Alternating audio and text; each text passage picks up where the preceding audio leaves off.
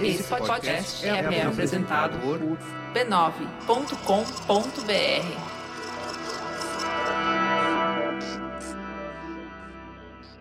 Esse episódio que você começa a ouvir é o quinto episódio da minissérie O Negro no Futebol.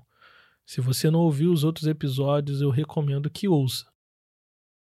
Para o brasileiro médio, não há sucesso no futebol sem a materialização física da conquista. O troféu, a medalha, as estrelas bordadas no uniforme traduzem de forma plena o que é ser de fato um campeão. Não importa quão bom você seja, quão bem você jogue, a percepção geral é que só se faz história no futebol vencendo Copas do Mundo. Caramba, eu já entrei para a história do futebol, mesmo sem ter conquistado uma Copa do Mundo. Pô, mas o Messi não entrou para a história do futebol? Ele não conquistou uma Copa do Mundo também, que eu me lembre, não. Seis vezes eleita a melhor jogadora de futebol do mundo, primeira mulher no hall da fama do futebol brasileiro.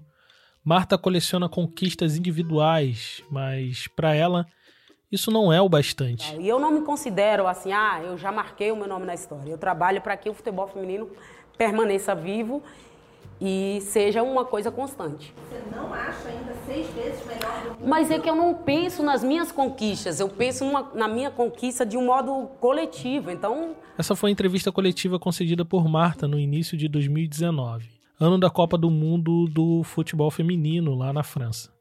A seleção feminina estava numa escalada de popularidade sem precedentes desde 2016, por ocasião das Olimpíadas no Rio de Janeiro. Enquanto a seleção masculina tentava recuperar sua imagem do vexame que foi perder de 7 a 1 em casa, as mulheres. Mata de primeira para Andressa com Mata. Olha o gol! As milhares de pessoas presentes no estádio João Avelange, também conhecido como Engenhão, viu a seleção olímpica feminina vencer a Suécia de 5 a 1, jogando um futebol bonito, ofensivo e sem medo do jeito que o brasileiro gosta. De alguma forma, aquelas mulheres devolveu o orgulho do brasileiro de torcer pela seleção. A campanha delas foi excelente durante todas as Olimpíadas. Teve até um garotinho que riscou o nome do Neymar da camisa e substituiu pelo nome da Marta. Vocês lembram, né? Mas infelizmente o ouro não veio. Mas como a Marta disse agora há pouco, não é sobre isso. E a gente não trabalha só para para ganhar títulos. A gente trabalha para que o trabalho seja algo nítido, constante, que a gente possa ter oportunidade para todas. Então, é, voltar aqui na granja e lembrar dos momentos, das, das primeiras vezes que eu vim aqui e ver o quanto mudou é uma coisa que me deixa emocionada, né? E ver realmente que, que, o, que a nossa modalidade ela está crescendo porque a formiga, há 25 anos atrás, começou. Né? A pretinha, 20, 30 anos atrás, começou. Então, tipo, não é uma coisa que acontece do dia para o outro. É um, é um trabalho que a gente faz e sabe que é difícil, mas para nós que estamos assim constantemente voltada a, a, a essa atividade, a essa luta, é muito melhor do que um título. Quando ela pensa em legado e no caminho que foi percorrido por outras mulheres para que ela pudesse estar onde está, a voz dela embarga, os olhos enchem de lágrimas. E os primeiros nomes que vêm à boca são os de Pretinha e de Formiga. Duas mulheres negras de pele escura que transformaram um sonho pessoal em conquista coletiva.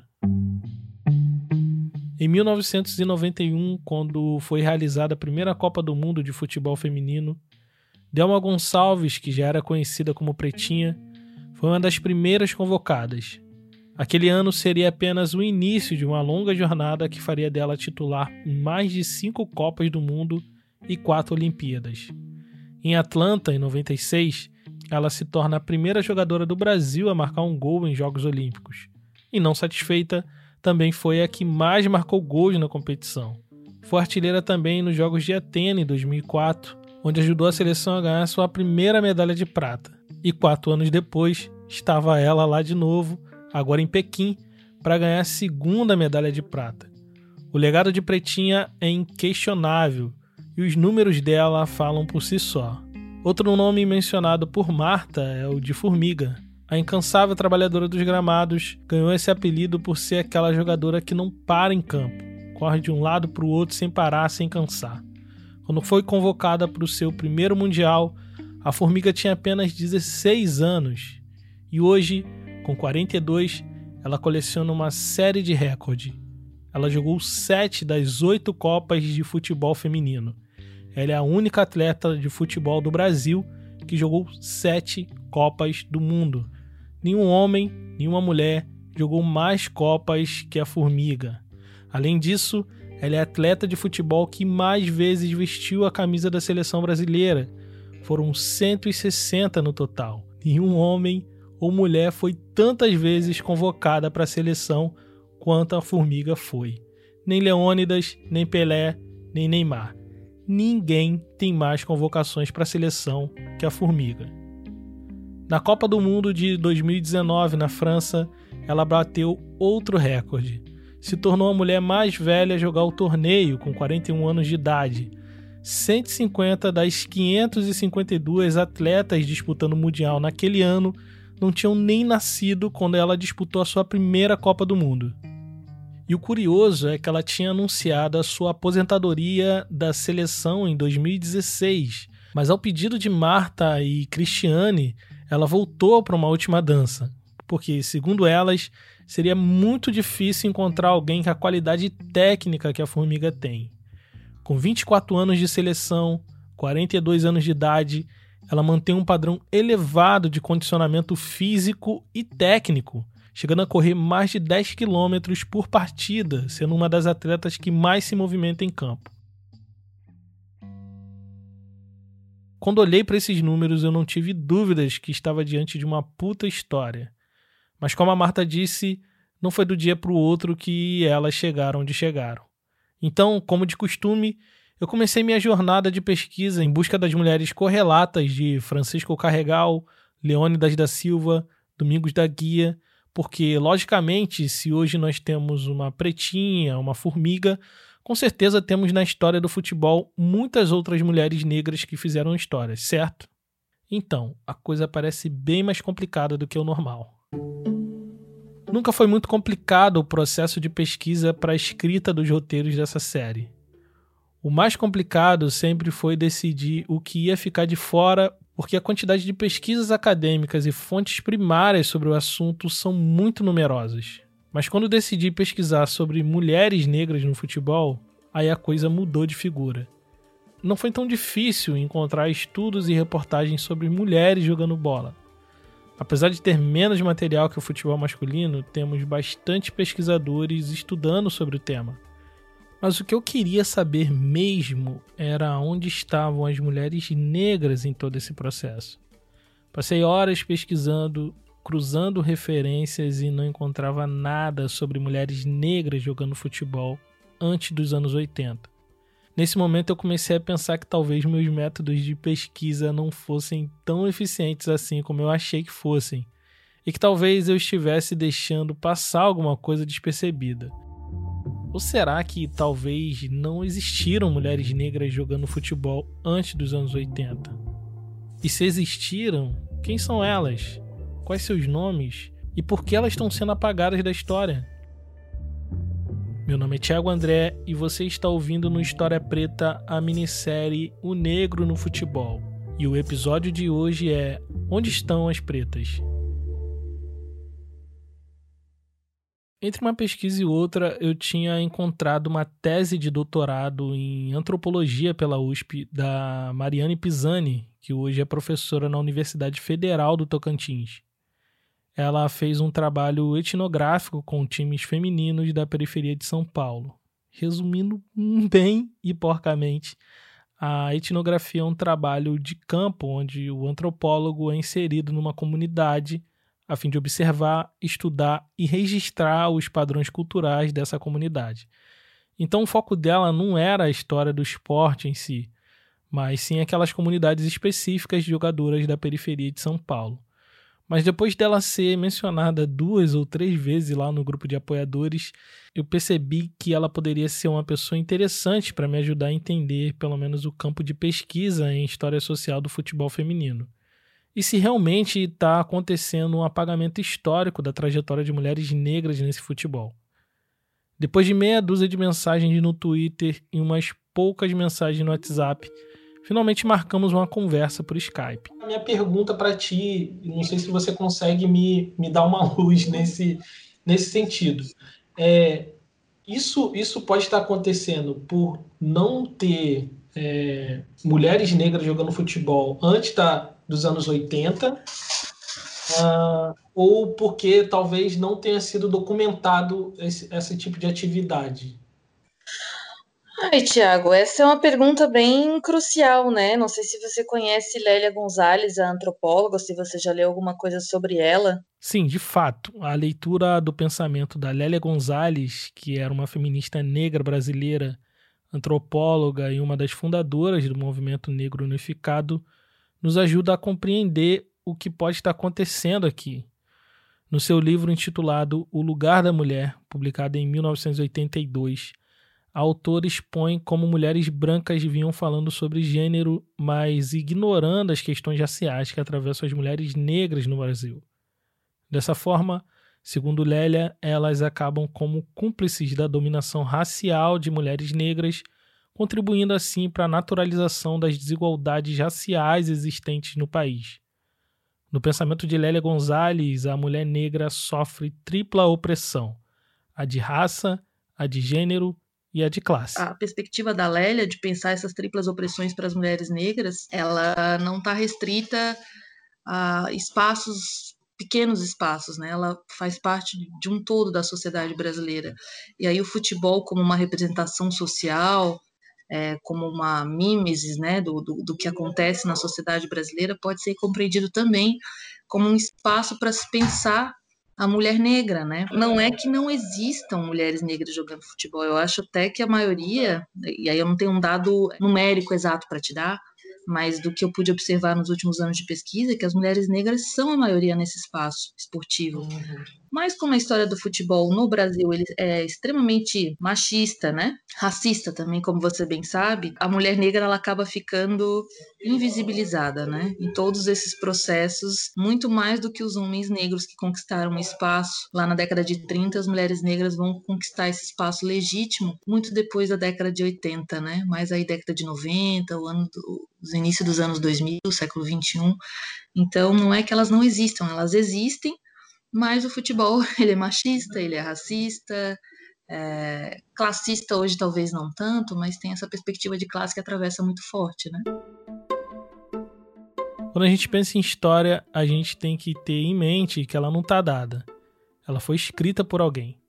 Parece óbvio, eu sei, mas muita gente ainda acha que o saber histórico aparece como mágica nas páginas dos livros. Que sabemos sobre o passado é o que podemos ver nos vestígios deixados por ele. Esses vestígios nós chamamos de fonte histórica, que pode ser uma carta escrita por alguém, um documento de um governo, uma foto, um relato, uma matéria de jornal. As possibilidades aqui são enormes. Trocando em miúdos, o que um historiador faz é buscar nessas fontes ou vestígios pistas que de alguma forma ele possa investigar e se aproximar ao máximo do que de fato foi o passado. As perguntas que nós fazemos ao passado são movidas pelos interesses do presente. Só encontramos respostas no passado se efetivamente houver interesse na busca dos vestígios sobre um assunto em questão. E é aí que reside a minha frustração, porque parece que durante todos esses anos ninguém quis saber onde estavam as mulheres negras nos primórdios do futebol. De fato, eu conheço poucas colegas que, quando vão pesquisar o futebol, pensam na categoria de raça. Muito incipiente, é mais fácil pensar raça no futebol quando a gente está falando do futebol masculino, porque já tem uma longa tradição, né? O futebol feminino é algo ainda muito novo, que vem sendo muito tateado, etc, etc, etc. Eu sei que é, é, eu fico meio chateada, assim. Imagino que você também deva ficar da invisibilização dessas histórias de vida de pessoas negras, né? Homens e mulheres, assim. Mas nesse espaço, nesse cenário aí dessa prática esportiva, não me é uma surpresa, tá? Não me é uma surpresa.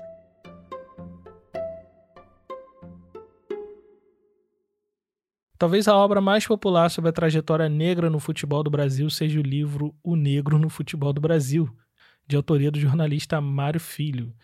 O livro, que teve sua primeira edição lançada em 1947, foi o responsável por criar um caminho por onde muitos escritores, memorialistas e historiadores iriam passar. A competência do Mário Filho está em reunir numa narrativa única vários contos e causos do futebol, amarrando tudo numa espécie de jornada do herói, partindo de um início elitista e branco para alcançar, ao final, uma espécie de harmonia racial no futebol. Apesar da gente encontrar alguns problemas em termos históricos, esse ainda continua sendo um livro muito importante para o estudo do futebol principalmente quando se pretende refletir sobre raça. Eu mesmo, ao criar essa minissérie, precisei pagar o meu pedágio lendo o livro do Mário Filho. Mas não demorou muito para eu perceber que há um enorme porém aí nessa obra. Mário Filho, na verdade, parece ter viciado o olhar dos que vieram depois dele.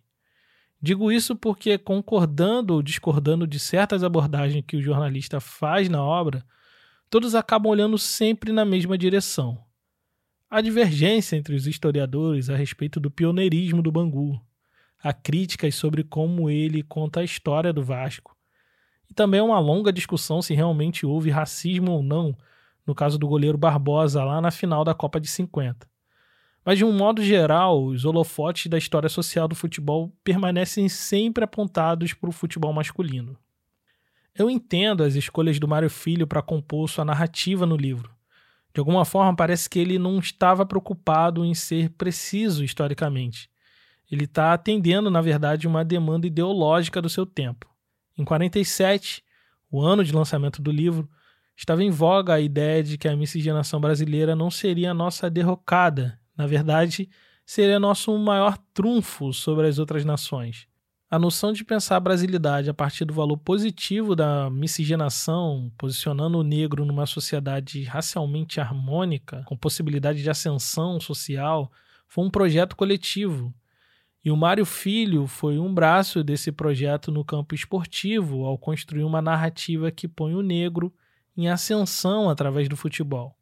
Em 47, o futebol já era o esporte mais popular do Brasil e a seleção masculina já ocupava um lugar de destaque no imaginário coletivo. Então, escolher focar sua narrativa exclusivamente no futebol masculino, lá em 47, faz total sentido com a ideologia do seu tempo. O que não faz sentido somos nós, em 2020, ainda continuarmos olhando apenas para onde o Mário Filho apontou há mais de 70 anos atrás.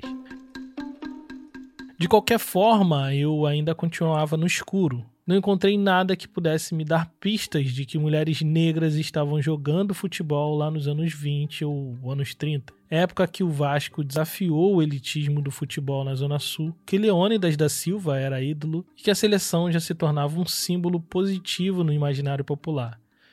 Meu raciocínio quase que instintivo foi de pensar que mulheres negras, nesse momento da história, estavam em posição tão subalternizada e precarizada que não tinham nem tempo para pensar em ficar correndo atrás de uma bola num campinho gramado. Porém, eu me dei conta logo em seguida de que esse meu raciocínio não fazia muito sentido, não. Porque se você for pensar, nos anos 10, as mulheres negras já estão na gênese do samba, na figura das tias baianas, como a tia Ciata.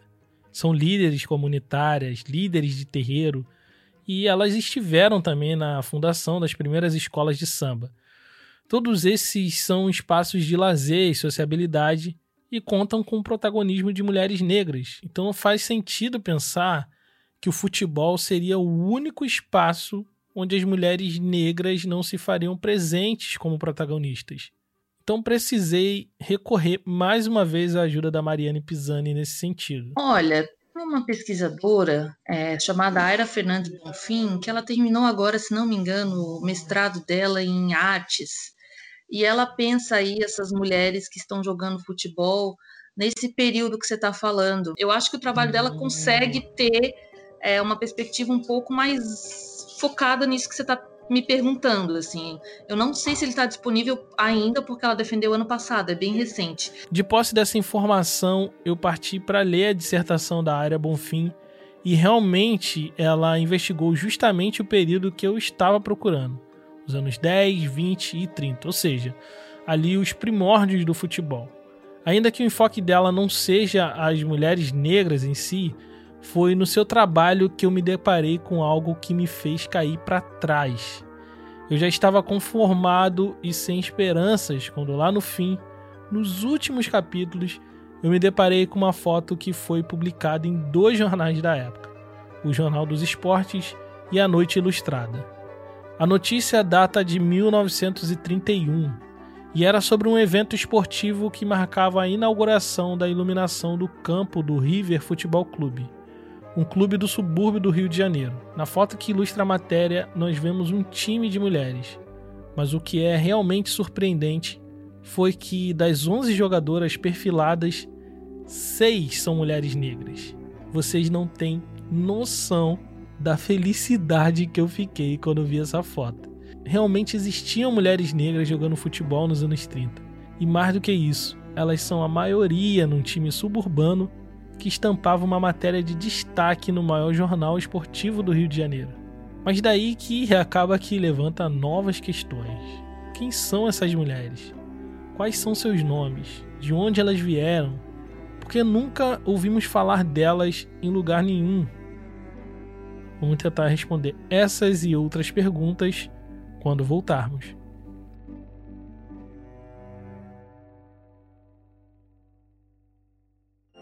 Esse podcast é mantido graças à generosidade de nossos apoiadores. Por enquanto, o História Preta é escrito, editado e publicado por mim no meu tempo livre. E por conta disso, os nossos episódios têm a periodicidade quinzenal. Se você acha esse podcast importante e quer que ele continue no ar com cada vez mais episódios, considere nos apoiar em apoia.se barra História Preta. A partir de R$ reais você nos ajuda e em troca recebe no seu e-mail uma newsletter com tudo que li, vi, ouvi para produzir esse episódio. A partir de 10 reais, além da newsletter, você participa do nosso grupo secreto e concorre a um livro todo mês. O História Preta continua independente e o seu apoio nos ajuda a manter a produção de novos episódios como esse que você está ouvindo. Então, nos apoie em apoia.se barra História Preta. No último bloco, eu falei um pouco sobre como percorri por semanas uma trilha que pudesse dar pistas sobre mulheres negras jogando futebol nos anos 10, 20 ou 30. Depois de algumas conversas aqui e ali, finalmente cheguei à dissertação de mestrado da área Bonfim. E lá eu encontrei uma foto que aí mudou tudo. Sim, eu fui surpreendido por aquela foto precisava conversar pessoalmente com a própria área Bonfim. E aí eu tive a grata surpresa de, de encontrar o seu trabalho e aí mudou tudo. Mudou uh! tudo. Deu, deu uma reviravolta, porque... E esse grito empolgado que você ouviu é dela. Escrita e é sempre uma honra encontrar a própria pesquisadora em si, né? Do trabalho e a gente fica feliz pra caramba de conversar. Eu cheguei isso até você. Antes de alguém ler, né? Poxa. Pois é, a gente sabe também que tem isso, né? O primeiro ponto importante que eu observei nessa fonte, a foto no caso, é que ela foi publicada no Jornal dos Esportes. Como mencionei, ele era o jornal esportivo de maior circulação do Rio de Janeiro. Boa parte do que sabemos sobre o que rolava no futebol dos anos 30 foi publicado nesse jornal. Isso significa dizer que ele passou nas mãos de muitos historiadores e pesquisadores do esporte. Eu imaginava, né, quando eu me aproximei desse tema do futebol de mulheres lá em 2015, que as pessoas que tinham pesquisado, olhado para as fontes dos clubes de futebol, para os jornais, para as revistas ilustradas do início do século XX, de alguma forma não tinham encontrado nada então, que de fato, né, essa ideia de que o futebol feminino é uma experiência recente tinha algum tipo de chancela e etc. Né? Mas para mim a surpresa, Thiago, quando eu volto para essas mesmas fontes, e não estou falando de uma revista exclusivamente feminina, não estou falando de uma revista exclusivamente suburbana, estou falando das mesmas fontes que foram manuseadas ao longo de todas essas décadas por historiadores, memorialistas, pesquisadores acadêmicos. Nesses mesmos jornais e revistas tem indícios, tem fontes que estão falando de mulheres jogando futebol, né? E de alguma forma isso meio que passou desapercebido, ou não é de interesse, ou de alguma forma chancelam essa ideia de que homens, é, mulheres não combinam com esse ambiente esportivo, do futebol e etc, etc. E por algum motivo, a foto com essas mulheres negras ilustrando matérias sobre o futebol passou despercebido a todos eles. Foi reanalisando essas fontes primárias, as matérias de jornal, que a Aira descobriu que nos anos 30 o futebol feminino estava largamente difundido no subúrbio do Rio de Janeiro. Se você ouviu o primeiro episódio dessa série, deve se lembrar que lá na década de 10 o Bangu Athletic Club se retirou da liga principal do Rio de Janeiro por conta de novas regras que pretendiam excluir jogadores negros. O resultado foi a criação de uma liga suburbana de futebol essa liga ajudou a popularizar o esporte entre as camadas mais baixas da hierarquia social daquele tempo. 20 anos depois disso, o subúrbio contava com uma quantidade enorme de times e clubes. E era muito comum nesse período que esses clubes organizassem suas sedes e campos de futebol, os chamados festivais esportivos, que era um encontro social com atividades esportivas diversas em caráter amistoso. Daí rolava a corrida do saco, cabo de guerra e um monte de outras atividades lúdicas de caráter esportivo. Nesse contexto que as mulheres suburbanas vão organizar suas equipes de futebol. Então, você pensar que o subúrbio na década de 30, ele é composto por uma série de festivais esportivos que, para além do que está acontecendo com a elite carioca, isso ocupa os finais de semana também dessa, desse extrato de, de trabalhadores. Não só isso, você se desloca pela cidade, né? Então as mulheres suburbanas elas têm muito mais facilidade de deslocamento do que uma mulher de uma elite que mora na zona sul, na zona central do Rio de Janeiro. E quando você percebe já essa organização das primeiras equipes de futebol feminino, de clubes que são clubes sempre associados a clubes já existentes masculinos no subúrbio, é impressionante esse deslocamento. Então, para quem conhece o subúrbio do Rio, não é uma região simples e fácil de deslocamento, né? Você demanda trem, transporte, a distância é muito grande, né? Ali na zona norte, zona oeste. E é muito legal pensar que, então, nesse momento, década de 30, 31, depois tem uma pujança ali em 39, 40, você já tem essas mulheres, de alguma forma, compondo, assim, essa geografia suburbana da cidade, se deslocando através do futebol, que é muito legal e compondo de fato algo muito inusitado, que é um componente extra desses eventos esportivos masculinos. Daí que vamos encontrar em diversos jornais matérias detalhando equipes femininas fazendo jogos amistosos antes dos torneios em festivais esportivos. A foto da equipe feminina de maioria negra que mencionei é um exemplo disso. A matéria em questão vai fazer um relato a respeito de uma festividade que aconteceu no River Futebol Clube, que era lá do bairro de Piedade. Na ocasião, o clube estava inaugurando os postes de iluminação do gramado e dentre as atrações programadas naquele dia estavam duas equipes femininas de futebol, que na verdade faziam parte do mesmo clube, o Brasil Suburbano. A matéria ganhou meia página no Jornal dos Esportes e por conta disso acabou rendendo boa publicidade para as moças, que no fim terminaram sendo convidadas a jogar em outros festivais e diferentes localidades do Rio de Janeiro. Isso tudo ocorreu entre 1930 e 31. Depois disso, as matérias sobre o futebol feminino praticamente somem por quase 10 anos. Dificilmente essas mulheres deixaram de jogar futebol nesse período. Mas o que pode ter acontecido é um desinteresse das redações de noticiar esse tipo de evento. Só em 1939 nós voltaremos a ver matérias sobre o futebol feminino que agora parece estar mais estruturado e com diversos times espalhados pelo subúrbio carioca. Se a gente encontrou essas fontes, a gente teve que ter notícias. Imagino que não foi registrado que a gente não sabe, né? E isso teve ali um, um jornal dos esportes, né, com o próprio Mário Filho. Sim, o mesmo Mário Filho que escreveu O Negro no Futebol do Brasil. De alguma forma ajuda ali a fomentar, primeiro, assim, esse consumo esportivo entre mulheres, e aí quando você olha nessa mesma época, tem muita mulher que está comprando esse jornal, que está participando, você tem os tickets que você recortava das partes desses jornais para dizer qual era o seu clube suburbano predileto, qual era o jogador mais simpáticos, inclusive as próprias jogadoras, né, os clubes de mulheres já eram protagonistas, inclusive desses indicadores, né. Ao mesmo tempo, você vai ter fotografia dessas mulheres expostas, então isso é uma das coisas mais é, importantes, talvez, da pesquisa, de você revelar esses corpos e, de fato, trazer essa, esse corpo amalgamado do subúrbio do Rio de Janeiro. Há uma hipótese que esse aumento tempestivo de matérias sobre a atividade esportiva do subúrbio se deve ao fato de que, nesse momento da história, essa região experimenta um crescimento populacional expressivo por conta da massiva industrialização da região no início do século XX. Ou seja, uma fatia significativa das pessoas economicamente ativas, que seriam potenciais compradoras do jornal, estariam morando nesses territórios. E nesse universo estava também o futebol de mulheres, que, por uma questão também de classe, eram em sua esmagadora maioria mulheres negras. Nesse momento, podemos ver despontar um pouco mais de 10 times formados por mulheres. Isso é um número significativo se a gente pensar que até poucos minutos a gente nem sabia da existência delas. Dessa dezena de times, dois vão se destacar por suas atuações impecáveis: o Cassino Realengo e o Esporte Clube Brasileiro.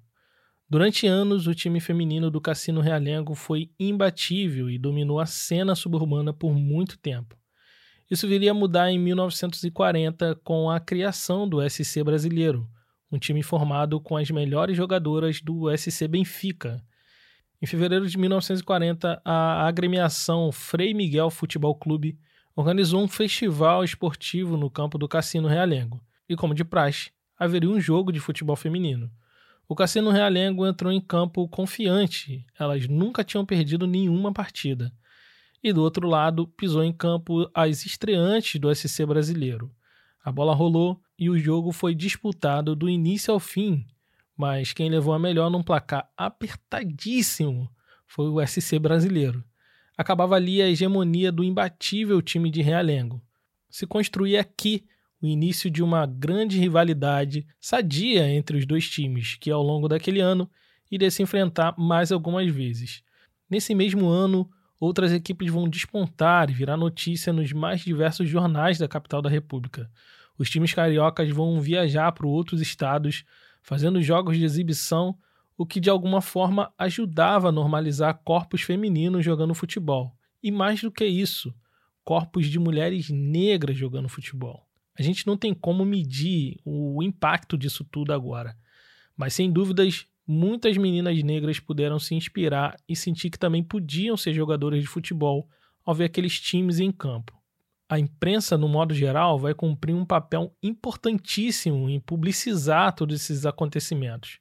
Eles mostravam fotos, entrevistavam jogadoras e davam nomes a elas, mostravam a escalação dos times. Não à toa vemos nomes recorrentes desde as matérias lá de 1931 até os dias de 1940, que continuavam em destaque. São algumas delas a Filhinha, a Aida, a Juraci e a Adiragran, que é Margarida escrita ao contrário. É, há uma hipótese que talvez ela tenha adotado esse nome porque tinha uma outra Margarida também jogadora muito famosa em alguma medida elas vão ganhar notoriedade naquele universo, e os leitores passam a reconhecer os grandes nomes do futebol feminino, e naquele momento era estritamente amador. O Radical vai ser o jornal que vai dar uma notícia extraordinária em primeira mão sobre o acontecimento que mudaria a história do futebol feminino para sempre. A manchete dizia: Futebol feminino no Pacaembu, seguido do subtítulo: Os times do Cassino Realengo e SC Brasileiro vão jogar uma partida a convite da Prefeitura de São Paulo. O convite era mais do que só um jogo em São Paulo. O que iria rolar, na verdade, era a inauguração da iluminação do recém-fundado estádio do Pacaembu. e elas fariam a partida preliminar de um jogo entre Flamengo e São Paulo. O Flamengo tinha em seu elenco o Leônidas da Silva, que naquele momento era o maior astro do futebol brasileiro. A quantidade de matérias jornalísticas a respeito desse acontecimento explodiu na imprensa nacional. Diversos jornais passaram a publicar essa novidade esportiva que era o futebol de mulheres. Então você deve imaginar qual era o nível de tensão que elas deveriam estar. Elas eram mulheres trabalhadoras, em sua maioria negras, vindas de territórios subalternizados da capital da República. E agora estavam ali, um dos maiores estádios do Brasil, pisando naquele palco sagrado, a maior vitrine do futebol nacional, diante dos olhos atentos de quem tem em Leônidas da Silva o seu maior ídolo. Elas não podiam falhar, não naquele dia, não naquele gramado.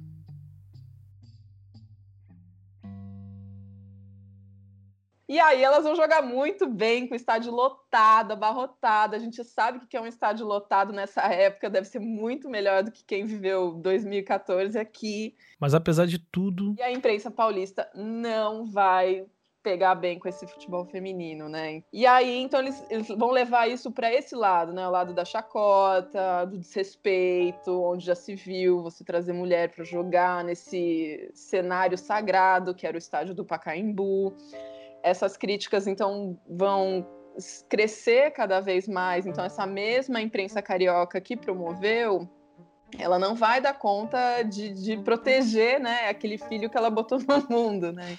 Antes mesmo delas partirem em viagem para São Paulo, as opiniões a respeito do futebol feminino estavam divididas na imprensa. O carioca já estava acostumado àquele tipo de evento esportivo mas para a maioria das pessoas nos outros estados da República, tudo aquilo era muita novidade.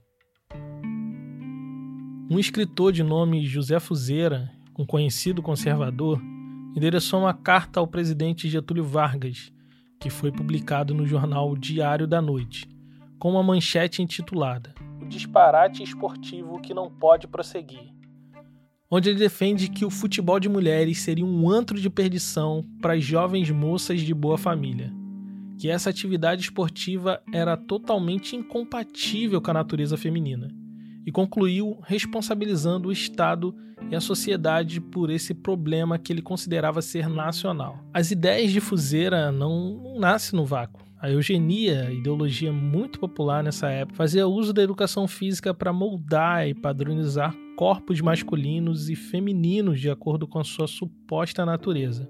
Dentro desse aspecto, homens e mulheres vão ter papéis muito bem definidos no uso dos seus corpos. A mulher caberia o papel de ser, além da esposa, o sujeito responsável por gerar filhos fortes e saudáveis à pátria, para que esta pudesse cumprir plenamente seus objetivos nacionais. Nos manuais de educação física, Recomendava-se que as mulheres não praticassem esportes que fizessem uso prolongado da musculatura corporal. O que se seguiu após isso foi uma enxurrada de matérias jornalísticas que diariamente buscavam desqualificar a prática do futebol para mulheres através de argumentos pseudocientíficos, obtidos em entrevistas com supostos especialistas da área esportiva. Mas apesar de tudo isso, as mulheres suburbanas continuaram jogando seu futebol mesmo sob ataque. O SC brasileiro sofreu um racha e parte das jogadoras foram para um clube recém-formado chamado Primavera FC, e é com esse clube que vai acontecer uma das maiores campanhas de difamação encabeçadas pela imprensa. E aí você vai partir para a moralidade, você vai partir para o preconceito de classe, de cor, falar que essas meninas não têm condições de viajar porque elas são pobres, não têm roupa. Você vai dizer que a dona Carlota, né, que é uma senhora que de alguma forma era a dirigente, que tinha uma grande articulação entre os clubes suburbanos, ela, na verdade, então não estaria compondo times, mas ela estava aliciando meninas menores de idade para, enfim, fica bem entender, né? Vender para os dancings o corpo dessas meninas, né? E, e, então essa desqualificação chega então na sexualidade. É, na ideia de que dessas mulheres, né, elas nunca poderiam estar juntas só para jogar bola, mas para outras, né, outras utilidades né, desse corpo feminino. Você tem a casa da Dona Carlota, que era uma espécie de uma sede onde essas jogadoras se encontravam. É, ela vai ser fotografada, a imagem da Dona Carlota das meninas vão ser reproduzidas nessa fase, né? E vão ser chamadas de um ambiente de antro de perdição. Então, e a gente só está falando de uma casa onde tem muitas mulheres, né? Mulheres com mulheres se encontrando para se divertir, para jogar. Elas ganhavam um bicho, né? Um dinheiro a partir desses jogos, ou seja, elas de alguma forma estavam desenvolvendo ali aspectos de uma independência, inclusive financeira. Eles vão associar essas meninas também à malandragem suburbana, lembrando então que eles entram né, nesse, nessa sede feminina e elas vão estar tá fumando, vão estar tá falando alto, é, elas vão estar tá jogando tampinha, né? Que são aqueles jogos jogos muito populares dessa época. Então, todo tipo de associação a mulher pobre, preta, trabalhadora e desse, co desse corpo exposto, que já era o que acontecia com as atrizes, né, já tinha essa desqualificação pública, né, desse corpo que se apresenta publicamente da, de outras formas, né, que não é a, a, normativa. Então, tudo isso vai recair sobre essas equipes femininas, isso vai ajudar com que a, a Liga Suburbana, então, encerre né, essa promoção, e aí, na consequência disso, você vê... É a normatização da prática esportiva no âmbito nacional. Dentre os 61 artigos da ata do Conselho Nacional de Desportos, divulgados em abril de 1941, que alterou a estrutura organizacional desportiva brasileira, era apenas o item 54 que trazia uma grande preocupação àquelas mulheres suburbanas. A partir daquele dia, mulheres brasileiras estavam proibidas de jogar futebol, e a justificativa era que os corpos femininos eram incompatíveis para algumas atividades esportivas. No dia seguinte, o jornal Diário da Manhã anunciava em manchete com letras garrafais: proibidas as mulheres de jogar futebol. Dona Carlota, que teve seu rosto exposto nos jornais como uma criminosa antes da proibição, declarou à imprensa que tinha perdido para sempre o seu interesse por futebol. Ainda que eu tenha conhecido a história do pioneirismo dessas mulheres, de pele escura em sua maioria, eu fiquei ainda com uma questão não resolvida. Em todas as matérias que pude ler nos mais diversos jornais do período, ainda me incomoda muito não poder saber de fato quem são essas mulheres. São fartas as ofertas de fotos de todas elas juntas perfiladas, ilustrando as matérias dos jornais, assim como são fartas as descrições das escalações da maioria dos times de mulheres. Eu passei algumas horas pesquisando, cruzando informações e eu não consegui encontrar nenhum jornal que faça relação dos nomes com as fotos. Eu sei que tinha mulheres negras nesses times, mas quais são seus nomes? Quais são suas histórias? Quem são suas famílias? Pô, esse é o nosso exercício como pesquisador, né? Porque a gente acaba sendo desafiado para repensar as fontes, as metodologias. Hoje a gente encontra pequenos registros, assim, né? Que foi um pouco esse esforço que eu fiz na minha pesquisa. Então, encontra uma escalação onde só tem o primeiro nome, você não consegue entender quem é essa pessoa, né? Só com o primeiro nome, fica muito mais difícil. Mas é, de fato, como é um outro futebol, você tem que ter, ter novas estratégias para conseguir de fato encontrar, né? Então... Eu sei que Francisco Carregal trabalhava na fábrica de tecidos em Bangu. Era operário, filho de mãe preta e pai branco. Assim como eu sei que Frederich era filho de pai alemão e mãe preta, professora do ensino básico. Sei também de Leônidas da Silva, de Domingos da Guia, de Zizinho, Barbosa, mas eu não sei absolutamente nada sobre Filhinha Juraci, Adiragrã, Aidá e outras tantas mulheres daquele tempo. Na verdade, olhando para as fotos, eu não sou nem capaz de saber quais são os nomes dessas mulheres de pele escura. A essas mulheres, heroínas que tiveram seus nomes, histórias, trajetórias esquecidas, eu dedico esse episódio e que no futuro breve nós tenhamos condições suficientes para honrar a grandeza de suas memórias.